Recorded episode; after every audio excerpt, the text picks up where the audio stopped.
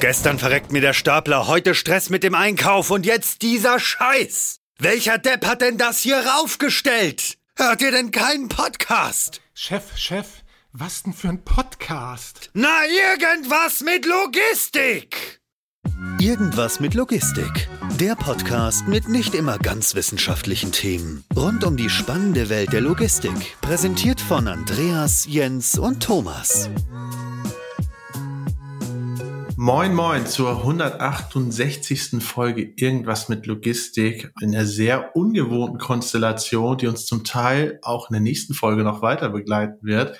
Ich begrüße nämlich heute weder den Tommy noch den Andreas noch den Jörg, sondern als meine hoffentlich wundervollen Co-Hosts einmal die Steffi und einmal den Timo. Moin ihr beiden. Moin, hallo Jens. Moin Jens. Sehr schön, euch dabei zu haben. Wäre vielleicht auch gleich nochmal ganz gut, wenn ihr kurz was zu euch sagt. Aber erstmal natürlich, weil wir höflich sein wollen, noch unsere beiden Gäste. Wir sind nämlich heute eine sehr große Runde. Und zwar haben wir noch den Enrico und den Sven dabei. Moin, ihr beiden. Moin. Hallo Jens.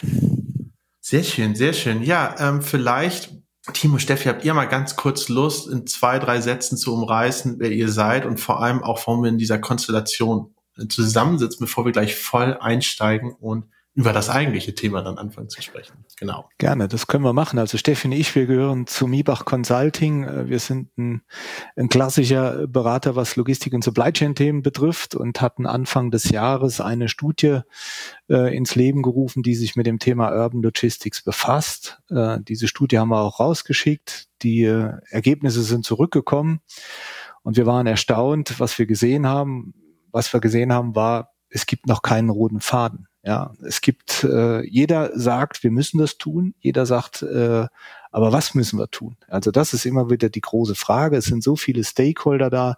Was ist die richtige Technik? Was sind die richtigen Partner? Was sind die richtigen IT-Systeme?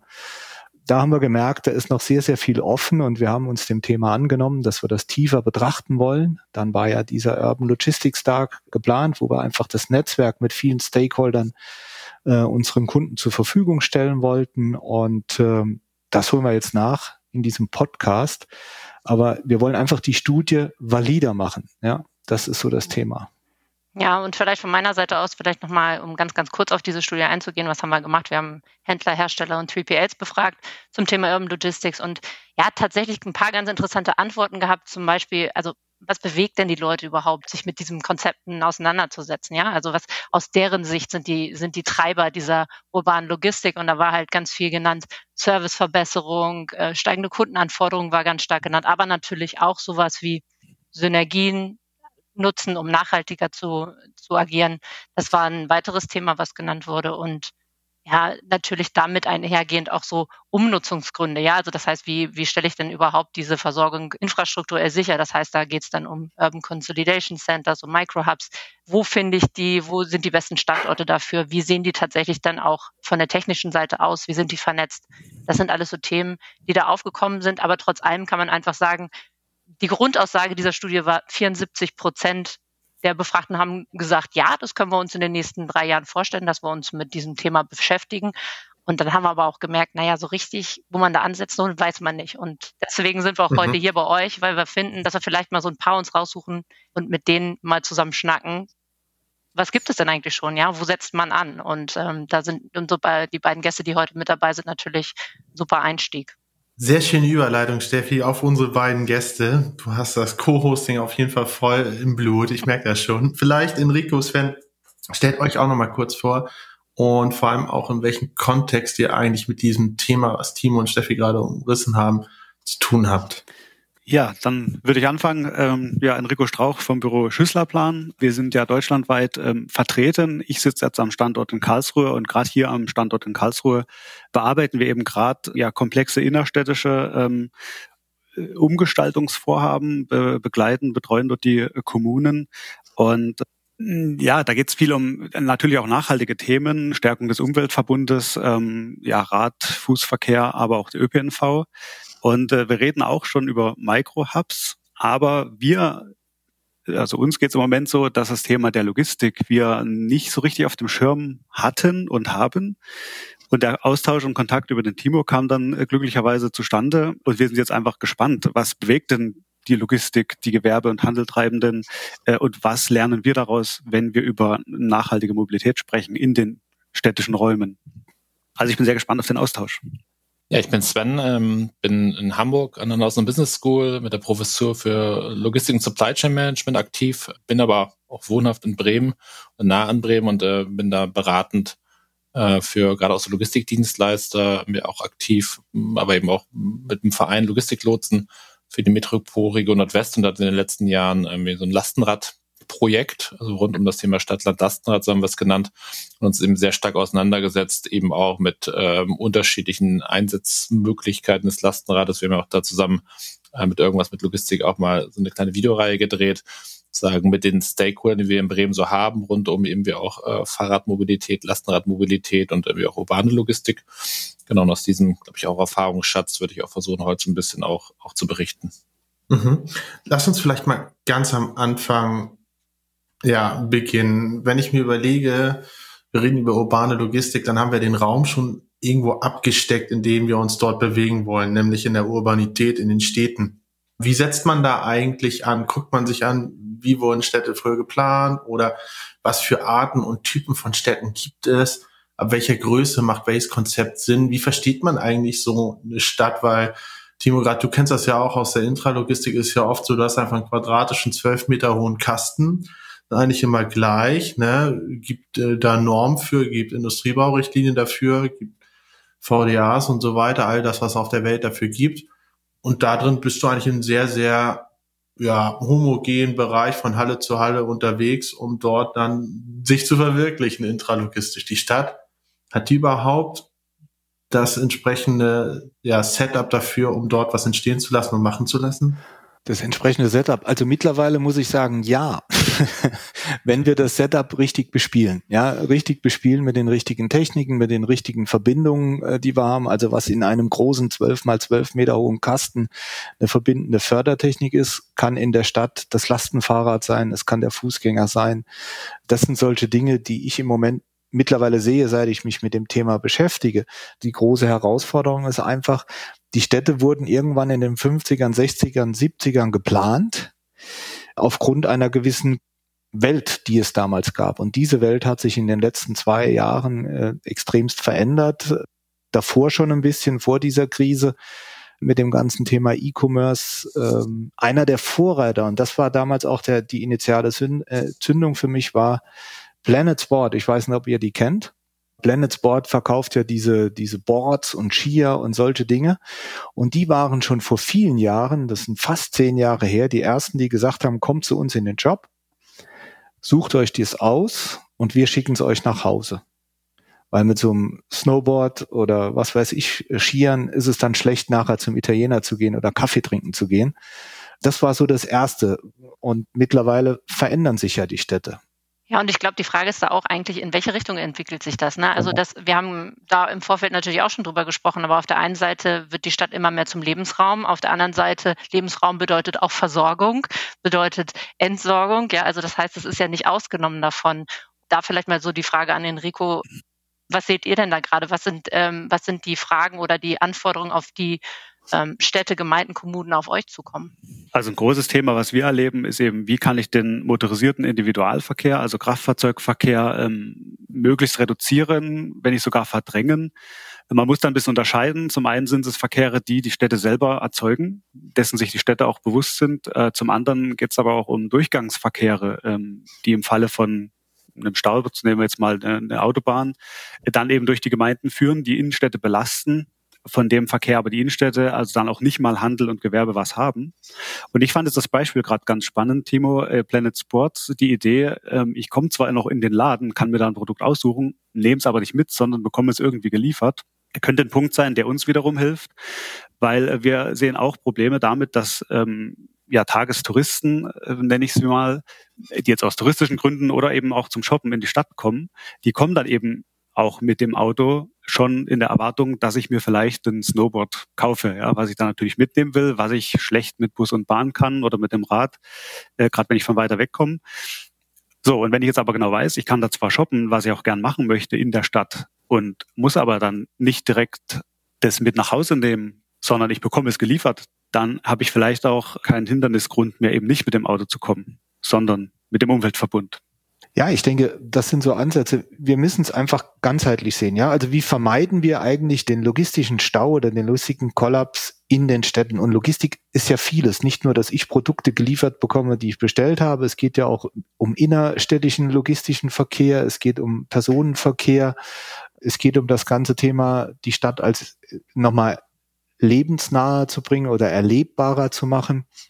Da fand ich das ganz interessant, Sven, was ihr auch äh, für, für Konzepte immer wieder darstellt, wie ihr versucht im Moment auch die Leute zu motivieren, umzusteigen auf das Fahrrad. Ja, ich weiß nicht, ob du letzte Woche die, äh, das CDF heute Journal gesehen hast. Da war ja einer deiner Mitstreiter drin. Äh, der Mark, äh, Markus Diekmann heißt er, glaube ich, ja, von Rose Bike und äh, hat dann auch nochmal über Städte gesprochen. Also wie siehst du das? Ja wo wir auch gerade das Thema eben Fair und Entsorgung angesprochen haben. Ich glaube, eine Frage wird einfach auch sein, wollen wir eigentlich letztlich sagen, alles eben wir auch zur Einzelperson liefern und irgendwie auch da abholen oder bringen wir die Leute auch wieder in Bewegung? Also ich glaube, darüber muss man mal drüber nachdenken. wollen wir eigentlich letztlich in irgendeiner, ja, wollen wir so eine Liefergesellschaft, wir sind zu Hause und alles wird für uns gemacht und gebracht oder wollen wir eigentlich die Leute möglichst auf Fahrrad bringen?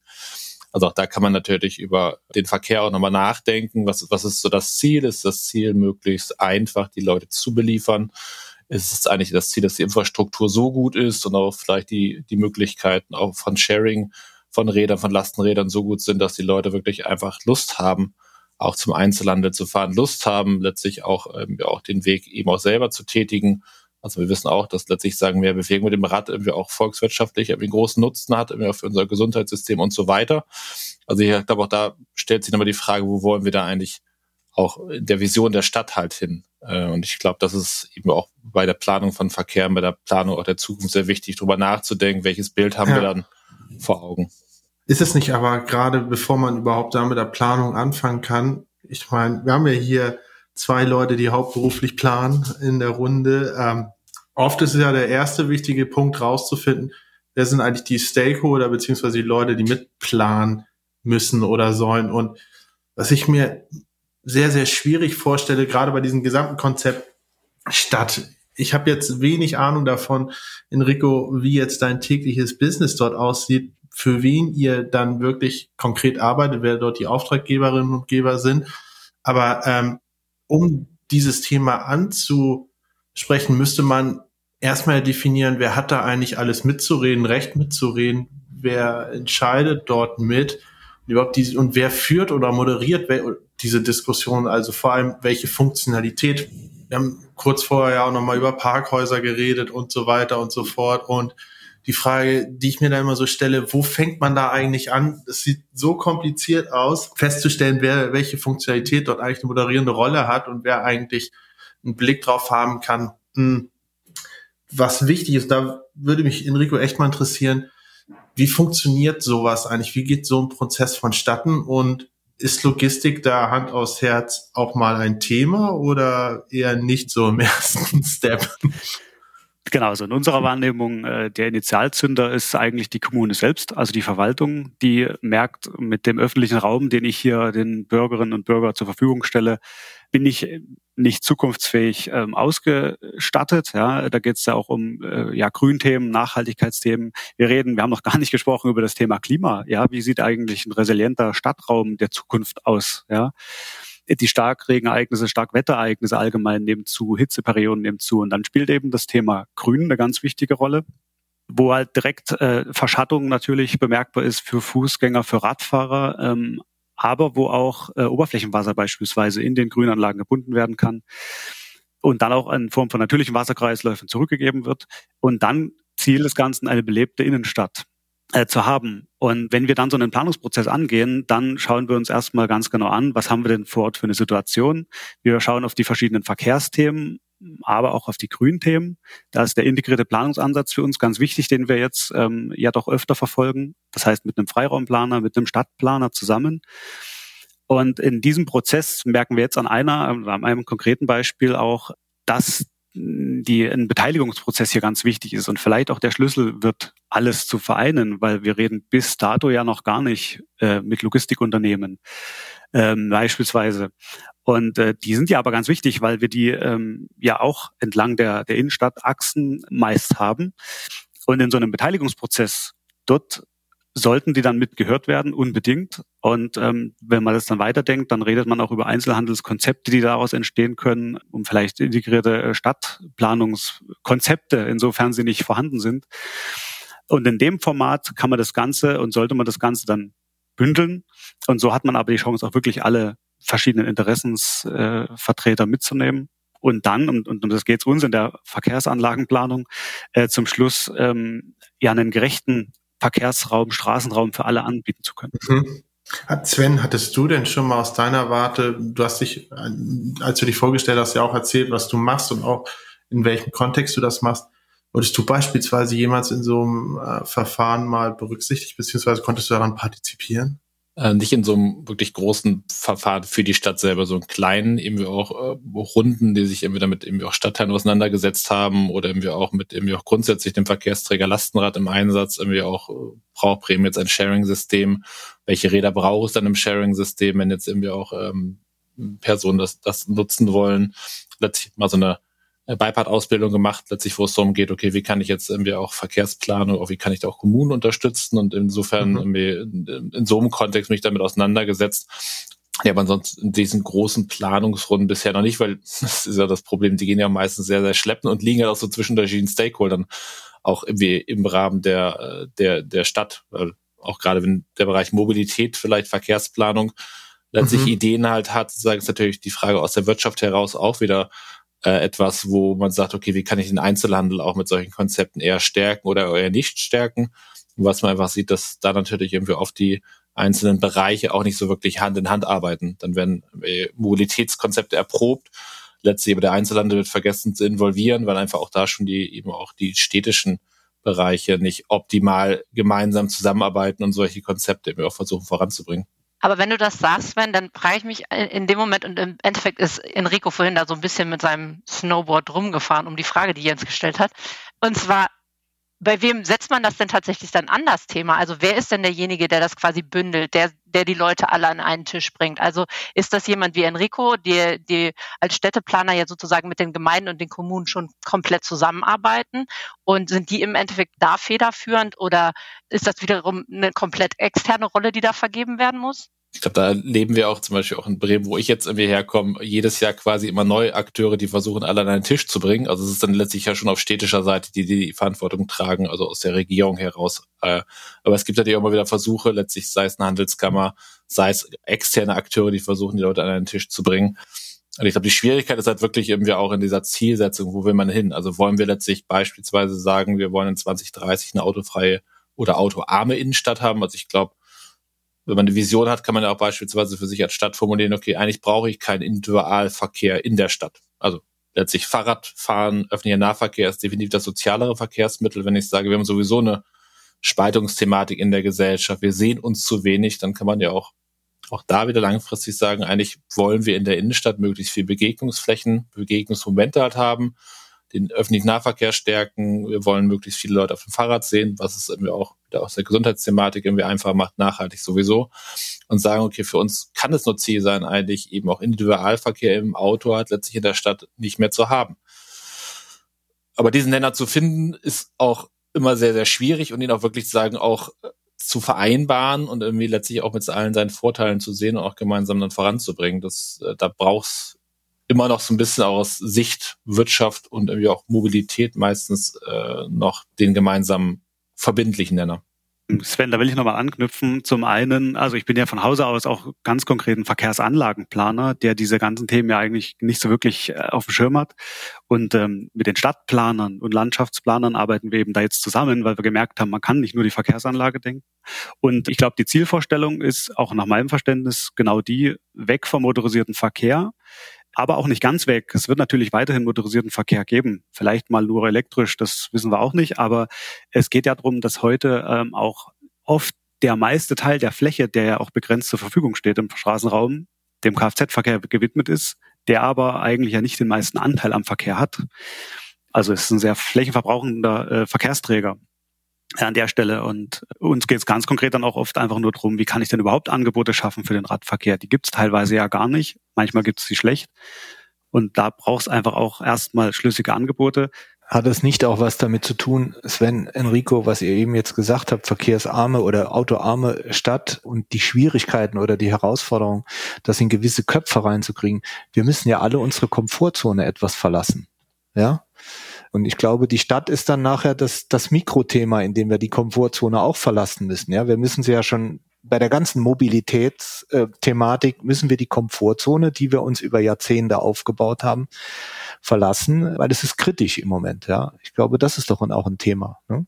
Genau, also die, die zu verlassen und letztlich irgendwie auch zu versuchen, was ich ja vorhin sagte, eigentlich möglichst viele Leute eigentlich auch in Bewegung zu bringen oder einen Bewegungsrahmen zu bringen, der MWR in so einem sozialen Kontext abläuft, wo ich jetzt irgendwie die Chance habe, letztlich auch andere Menschen zu sehen. Und wir werden vielleicht auch noch die äh, Mobilität mit dem Auto auch in der Stadt haben, aber warum dann letztlich nicht auch sehr konsequent im, im Sharing-Thema gedacht? Also auch das, auch fürs Fahrrad beispielsweise, wo man sagt, okay, wir müssen auch aus, aus nachhaltigen Gesichtspunkten gucken, dass wir eigentlich bestenfalls ja auch die Mobilität letztlich äh, teilbar machen in der Stadt und nicht jetzt darauf setzen, dass jetzt jeder auch sein eigenes Lastenrad halt hat und jeder sein eigenes Auto hat, sondern letztlich gucken, wie können wir auch da gerade im städtischen, wo Raum begrenzt halt ist, wo Parkraum extrem viel Fläche einnimmt, möglichst viele Angebote schaffen, die gemeinschaftlich nutzbar sind gerade auch wenn wir wieder im Hinblick auf das Thema auch Nachhaltigkeit, aber auch gesellschaftlichen Wandel und eben wir auch soziale Spaltung versuchen wollen, bestenfalls die Leute irgendwie auch gemeinsam auch irgendwie in Begegnungsmomente zu schaffen, die ja dann gerade in so einem eben Fahrrad und eben auch öffentlichen Nahverkehr ganz gut funktioniert. Mhm. Ich glaube, das mit der Komfortzone kann man auch sogar noch weiter greifen, weil ähm, ich denke, nicht nur jeder für sich, sondern auch verschiedene ja, Stakeholder müssen da ihre inhaltliche Komfortzone verlassen, sich auf neue Themen einlassen, was mir da so ein bisschen, auch wenn du über Begegnungen und öffentlicher Raum sprichst, immer wieder in äh, Kopf kommt, ist, wir hatten mal vor Ewigkeiten einen Podcast mit der Deutschen Bahn und da ging es darum, wie man sich eigentlich überlegt, den Bahnhof als gesellschaftlicher Mittelpunkt der Kieze und so weiter neu zu denken. Und wenn ich sage, ich wohne in Berlin, ein paar von den Bahnhöfen möchte ich nicht als meinen Lebensmittelpunkt haben. Das sage ich ganz ehrlich. Aber nichtsdestotrotz ist das ja aber auch was, wo man dann überlegt, okay, wie kann ich sowas dann gestalten? Der Raum ist da. Es ist sowieso etwas, wo ich oft dran vorbeikomme. Wenn ich das dann mit beispielsweise wirtschaftlichen Aspekten verbinde, mit logistischen Angeboten, Warentransporten, aber gleichzeitig auch äh, aufwerte, um dann halt auch ist die Themen, die es ja auch immer wieder pro Individualverkehr gibt. Ich bin flexibel, ich muss mich nicht nach Abfahrtzeiten richten, ich habe meine Ruhe, ja, und so weiter und so fort, um sowas dann auch aufzuarbeiten. Da bin ich wieder dabei. Dann hast du hier ein Silo in der einen Stadt, wo irgendwas versucht wird. Du hast in der anderen Stadt ein Silo, wo was versucht wird. Ich hatte zum Beispiel auch in vorangegangenen Job mal Themen mit äh, Kaufhausbetreibern, also die Gesellschaften hinter Kaufhäusern und so weiter. Dann war da wieder ein Gespräch, ähm, aber auch nur in einer bestimmten Stadt und so weiter, weil da die Kommune theoretisch auch Bock drauf hätte. Macht es vielleicht Sinn, gerade so die interessantesten Projekte und Ansätze mal zu bündeln und wie so klassisch bei einem MVP sich eine kleine Gemeinde zu suchen, wo man leicht Ansätze und Erfolge dann auch vorweisen könnte, so als Modellprojekt, als MVP mit den interessantesten ansetzen, anstatt dass überall immer so ein bisschen passiert? Oder ist das einfach notwendig, weil die Städte alle so krass unterschiedlich sind, da ist gar kein MVP, allgemeingültiger MVP irgendwie möglich? Das ist ein guter Hinweis. Ich habe da mit Enrico schon äh, das öfter mal drüber gesprochen. Wenn man sich gerade so im, im, im Speckgürtel von irgendwelchen großen Städten bewegt, ich glaube, auch dort ist, äh, ist das Thema Komfortzone verlassen. Sprich, ich als Stadt A muss auch mit der Stadt B und C zusammenarbeiten oder miteinander reden. Ja, wo können wir gemeinsam was nutzen? Wo können wir wirklich Flächen, die jetzt brach liegen, äh, vielleicht Logistikzentren oder Parkhäuser oder so etwas. Wie kann ich dort zusammenarbeiten? Also das ist ein, denke ich schon, ein, ein, ein, ein sehr großes Thema, diese Kommunikation untereinander. So habe ich Sven eben auch verstanden. Ja, also es sind sehr viele Stakeholder unterwegs und alle denken sie im Silo. Oder sie haben auf jeden Fall Schwierigkeiten, ihre, ihre, ihre unterschiedlichen Zielsetzungen so zu vereinbaren. Auch wenn sie nicht im Silo denken, ist es trotzdem immer sehr schwierig, da irgendwie gemeinsam Nenner zu finden. Mhm. Wo du gerade das Thema irgendwie auch Infrastruktur ansprachst oder Bahnhöfe. Also ich bin gestern auch von Bremen nach Mönchengladbach gefahren und dann Mönchengladbach noch so ein bisschen auch vom Bahnhof habe ich mein Fahrrad geschoben. Also es hat mit der Bahn gut funktioniert. Gestern zumindest der Hinweg. Ich konnte mein, mein Fahrrad benutzen, zumindest das Klapprad. Auch da gibt es ja andere Länder wie Finnland beispielsweise, wo die Fahrradmitnahme irgendwie im Zug viel einfacher ist, ähm, viel mehr möglich ist, auch kostenfrei. Aber als ich in Mönchengladbach ankam und dann würde ich sagen, auch in einem großen Radius um den Bahnhof herum, also die Innenstadt war wirklich, also wir haben ja vorhin über das Desaster des Wetters gesprochen, aber auch ich dachte, wir haben auch in Bremen auch durchaus Probleme, aber auch, auch da, es, es war einfach auch nichts, nichts einladend. Es war wirklich auch, wie, es gibt ja auch alles natürlich auch Fahrradthematiken, die Aktion, dass man jetzt einfach auch mehr auf so temporär da auch, auch zu beschildern oder auf die Fahrbahn zu sprühen.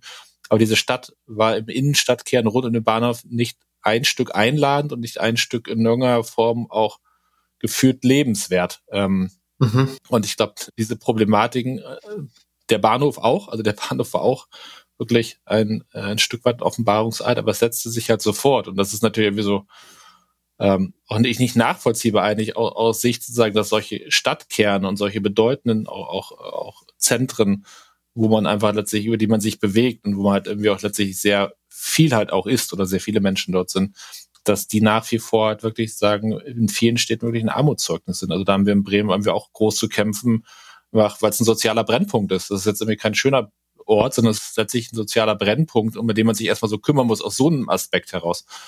Aber was wäre denn für dich jetzt, wenn du sagst, okay, das sah jetzt super wenig einladend aus? Wie hätte es denn ausgesehen, wenn es einladend gewesen wäre? Äh, also was für dich eigentlich das Gegenbeispiel dazu? Definitiv äh, mehr Grün, also letztlich äh, um, um die Bereiche herum äh, einladend auch mehr im Hinblick auf auf Orte jetzt oder wenn wir über Einzelhandel sprechen auch regionalere Themen, also letztlich in irgendeiner Form etwas, wo ich merke, ich bin in einer Stadt und kriege ein Stück weit auch Identifikationspotenzial. Ich sehe in irgendeiner Form regionale Produkte, ich sehe in irgendeiner Form Einzelhändlerin, die in irgendeiner Form auch so ein bisschen, also auch mir schnell ein Gefühl geben, wo bin ich jetzt hier eigentlich gerade? Was zeichnet so eine Stadt halt aus? Also letztlich, wenn der Innenstadtkern sich nur aus Ketten und in irgendeiner Form aus Fastfood-Restaurants irgendwie auch zusammensetzt, dann ist es natürlich in keinster Weise irgendwie eine Identität, die da letztlich für einen Stadtkern rüberkommt und letztlich nicht eine Identität, die auch eine Stadt letztlich auch darstellen möchte. Wahrscheinlich. Ähm, Sven oder auch Jens, wo ihr jetzt bei den Haltestellen seid, konkret. Auch das ähm, hatten wir mal relativ konkret überlegt in einem Projekt, wo es auch um die Attraktivierung natürlich vom ÖPNV-System ging. Ähm, komplett auf einer zentralen Achse durch die Stadt.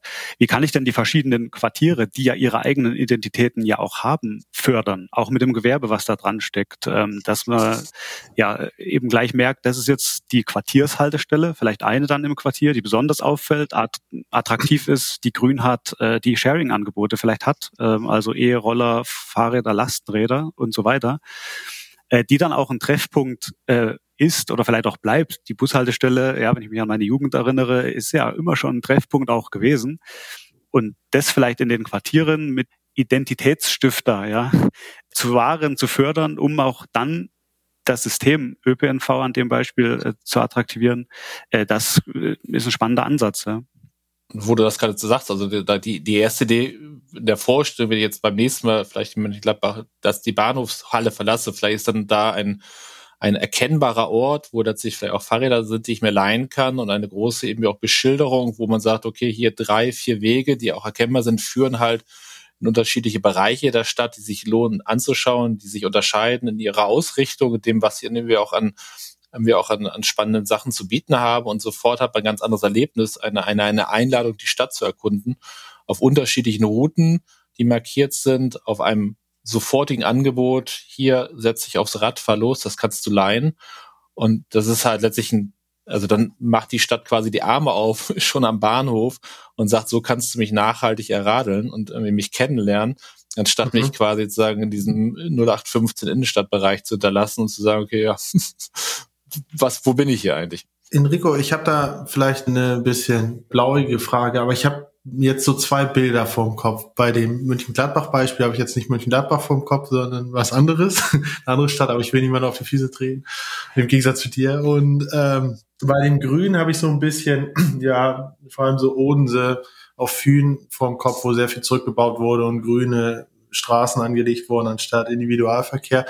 Was ich mich so ein bisschen frage, kann dieser Wandel dann auch mit dem Sharing von Fahrrad und so weiter, mit einer Auflockerung, nenne ich das mal, der Stadtfläche, mit mehr Grün und so weiter, ist das irgendwas, was über alle Gesellschaftsschichten dann getragen werden kann, das für in Anführungsstrichen alle bereitzustellen? So ein äh, wundervolles Bild oder bedeutet das dann nur, dass die Sachen, die dann in der Innenstadt aufgewertet werden, dass dann die Leute in andere Bereiche äh, rausziehen und du hast dann wieder dieselbe Problematik mit logistischer und ÖPNV-Versorgung und es wird dann einfach an einer anderen Stelle nicht mehr so hübsch.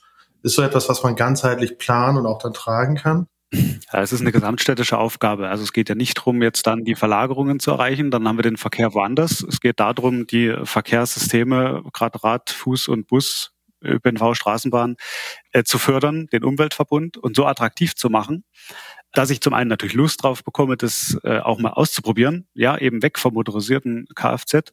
Und das funktioniert, wenn man sich Städte, Innenstädte anschaut, wo das funktioniert, dann funktioniert das. Wenn ich eben fußläufig, ja, habe ich verschiedene, immer in, am besten in Blickreichweite, attraktive Punkte. Äh, das kann ein Marktplatz sein, das äh, weiß ich nicht, ja, kann eine Vorzone von einem Museum sein, was irgendwie, also ich habe in regelmäßigen Abständen auch Punkte, wo ich auch hinlaufen will, wo ich mir quasi die Stadt erlaufe und sie damit auch erlebbar wird und ich eben nicht nur, weil die Hauptstraße bis ins Zentrum führt und dann am besten dort noch fünf Parkhäuser stehen, ich mit dem PKW dahin fahre, ins äh, ja, Einkaufszentrum gehe und dann auch wieder wegfahre. Das belebt die Innenstadt nicht, das erzeugt Verkehr in der Innenstadt.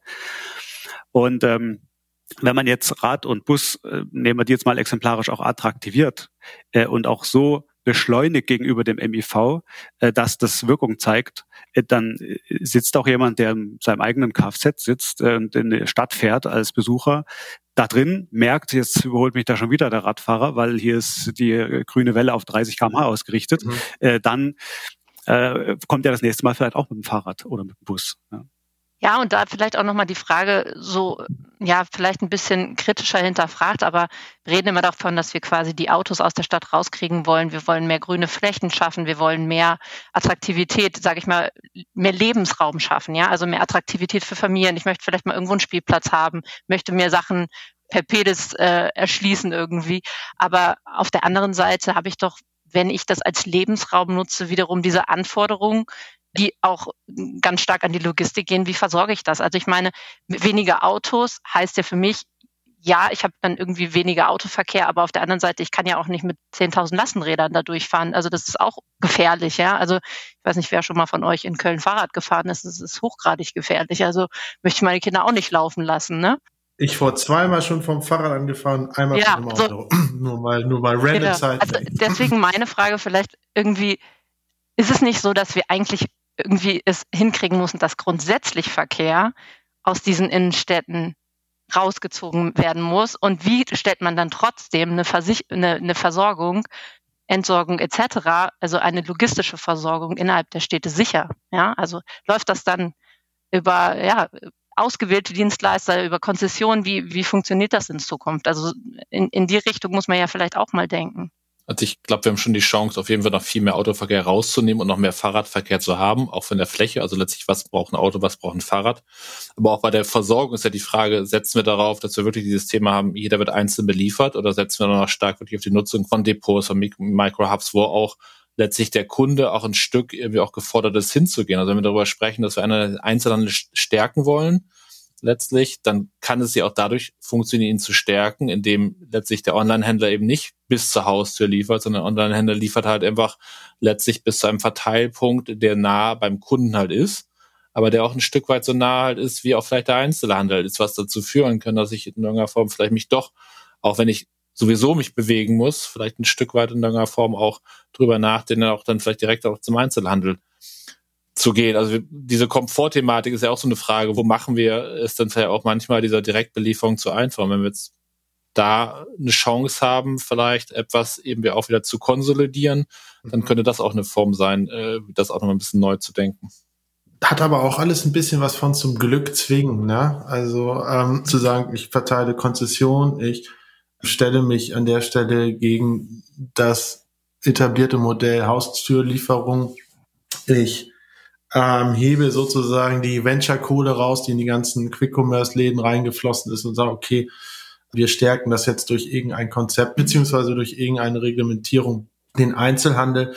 Ist das wirklich so notwendig? Die Stadt, die, ich meine, wir haben ja, glaube ich, jetzt in der Diskussion gemerkt, wir haben ein ähnliches Bild an einer, von einer attraktiven Stadt. Irgendwo, wo ich auch gerne mal zu Fuß hingehen möchte, das nicht irgendwie dunkel und düster finde, wo es auch ein bisschen grüner ist, wo man rumlaufen kann, ohne Abgase zu atmen und potenziell totgefahren zu werden. Und auf der anderen Seite ist jetzt das, wo wir gerade als Lösung drüber diskutieren, sowas Reglementierendes. Warum funktioniert denn etwas, was man als gemeinschaftliche Wunschvorstellung hat, nicht auch ohne solche Regeln und Anreize? Vielleicht, Enrico, ist das sowas Typisches bei einer Planung einer Stadt, wenn man die einfach laufen lässt, wird sie wild und nichts funktioniert und man muss immer so ein bisschen die Hand darüber halten und ausweisen und überlegen, was geht und was geht nicht?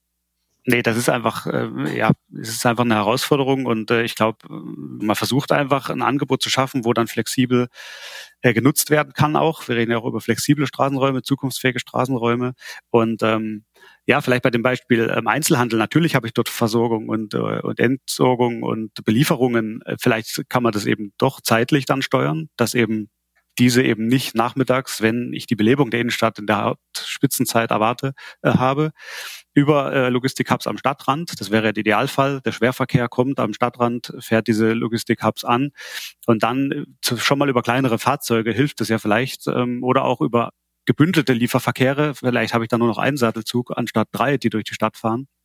Das sind ja alles Maßnahmen, kleinere Maßnahmen, die da helfen, äh, die man planerisch versucht natürlich auszuschöpfen, aber also in meiner persönlichen Erfahrung scheitert es halt dran, dass wir diese eigentlich auch einfach nicht kennen. Ja.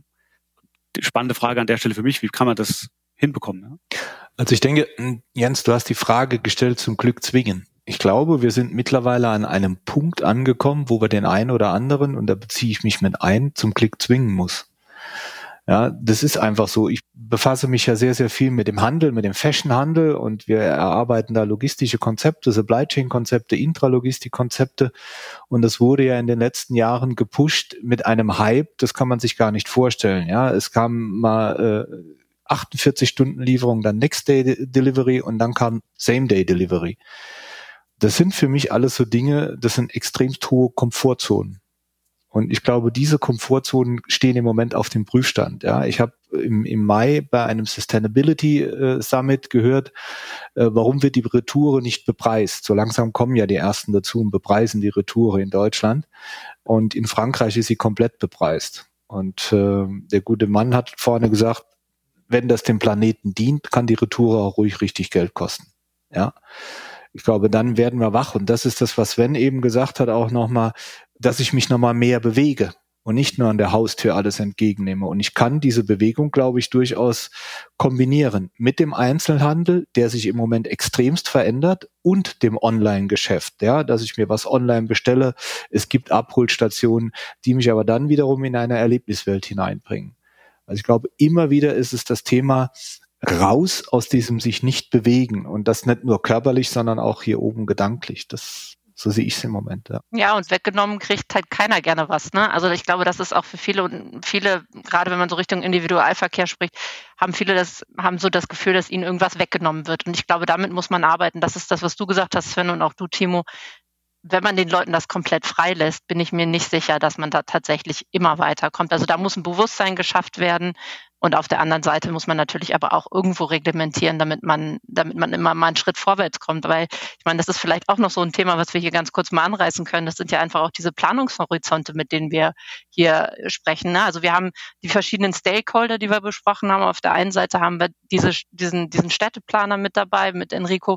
Ich meine, das sind alles Projekte, die, die sind lang, da geht es um Genehmigungen. Das ist relativ langfristig. Auf der anderen Seite haben wir Stakeholder, die vielleicht eher technikaffin ähm, sind. Ja, wir werden ja in den, im, im nächsten Podcast noch über das Thema Parkhausumnutzung ähm, denken. Also kann man äh, auch die Vernetzung durch Digitalisierung, das sind ja Themen, die, die viel, viel schneller gehen, viel, viel mehr pushen.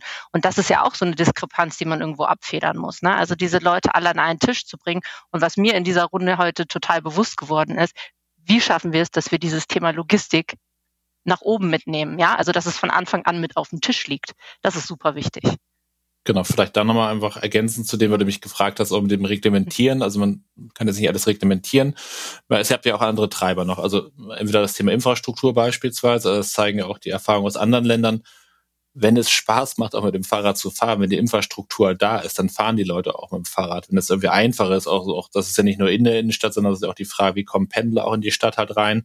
Also wenn wir Fahrradfernwegen und bei Bequemlichkeit auch noch weit entfernt eine gute Infrastruktur zu haben. Ansonsten ist aber das Thema Bildung. Also auch das, ähm, wir haben jetzt das Lastenradfestival im September in Bremen organisiert und hatten am, am Vormittag so einen Tag für Schulen, wo unterschiedliche Schulklassen halt da waren, wo ich so ein ähm, Format gemacht habe, wo es darum geht, irgendwie so, so eine Art Quiz-Durchlauf äh, für Schulklassen rauszufinden, ein bisschen was über das Lastenrad zu erfahren. Also für ganz viele zu sagen, war das Lastenrad, die, die kannten das gar nicht. Also ganz groß für die war überhaupt zu sagen, das ist einfach gar kein, gar kein Thema und die sind auch fahren auch in ihrem Stadtteil nicht mit dem Fahrrad, die gehen vielleicht zu Fuß oder das Auto ist halt ein Thema.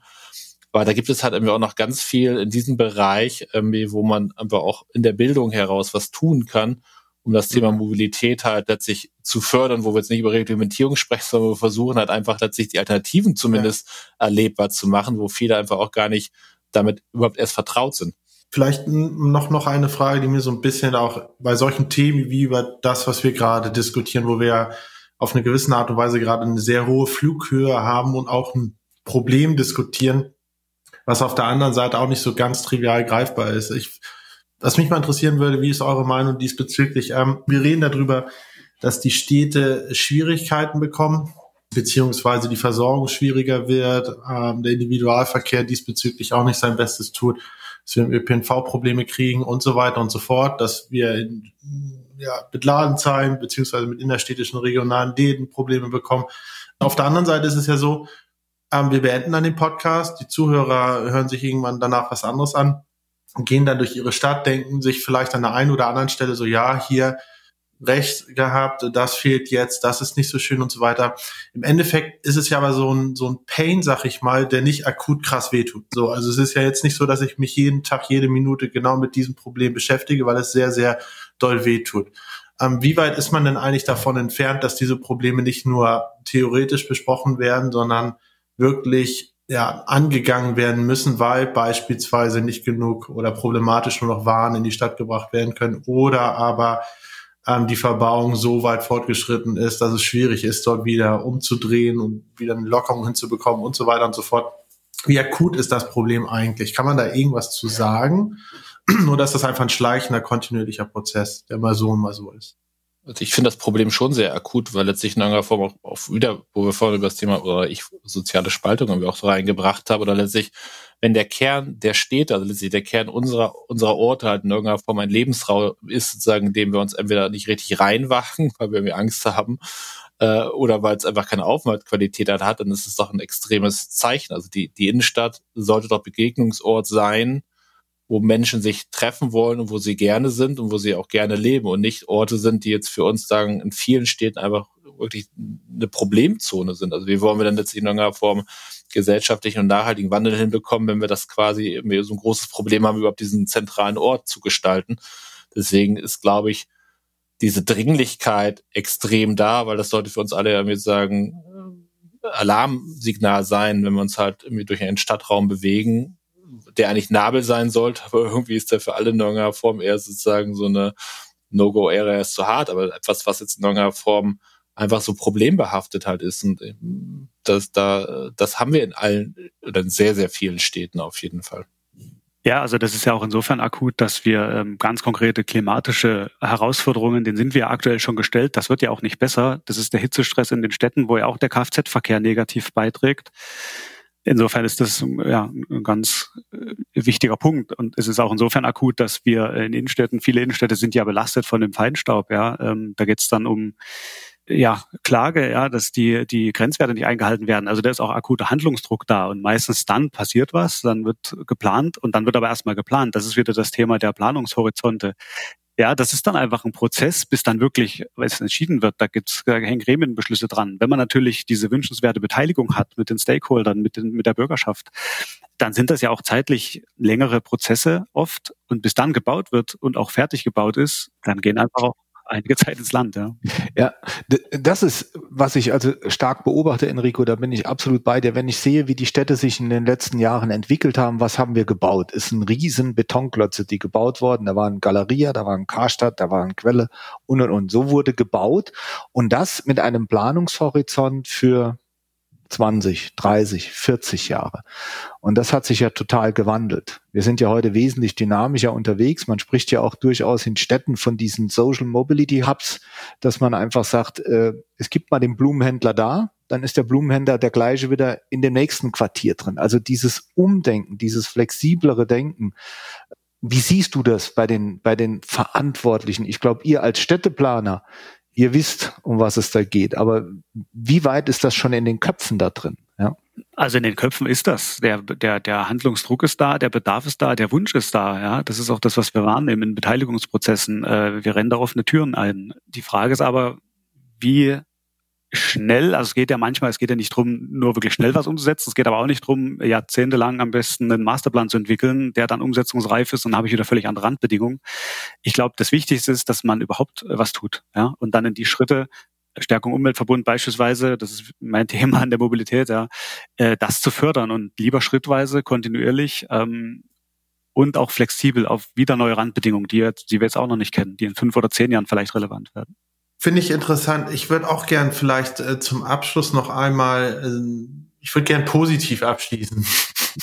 ich finde gerade bei solchen abstrakten und, oder was heißt abstrakt, ist nicht abstrakt, ist sehr offensichtlich, aber sehr umfangreichen, komplexen Problemen, gerade wo man sich schwer tut zu sagen, okay, es beginnt hier und endet dort und hat die Höhe und, und ist so tief im Boden drin. Ne? Wenn, wenn du solche Probleme nicht hast, sondern die sehr umfangreich sind, ist es schwierig, dort ja, zu einem umfassenden positiven Ergebnis zu kommen. Trotzdem würde mich mal interessieren, Enrico, Sven, aber auch du, Timo und du, Steffi, was ist eigentlich etwas, woran man sich beteiligen könnte, beziehungsweise was sind Handlungsempfehlungen, gerade auch jetzt nicht unbedingt, wenn man als Privatperson agiert, sondern wenn man beispielsweise jetzt hier als Kaufhausbetreiber oder als 3PLer sich diese Folge angehört hat, Gibt es dort Diskussionsrunden oder Projekt, äh, äh, Pilotprojekte, an denen man teilnehmen kann, um wirklich mal im Kleinen, weil ich glaube, dieser MVP-Gedanke, der wäre vielleicht gar nicht so schlecht, mal ein paar Sachen wirklich konkret dann auch aufzeigen zu können, wie man es besser machen kann. Gibt es da solche Sachen? Die gibt es noch nicht, ja, und das ist das, was ich im Moment suche auch. Mir zeigt es einfach immer mehr, das Gespräch äh, heute nochmal. Unsere Studie ist gestartet mit Urban Logistics die Logistik ist nur ein Stakeholder an diesem ganzen komplexen Thema.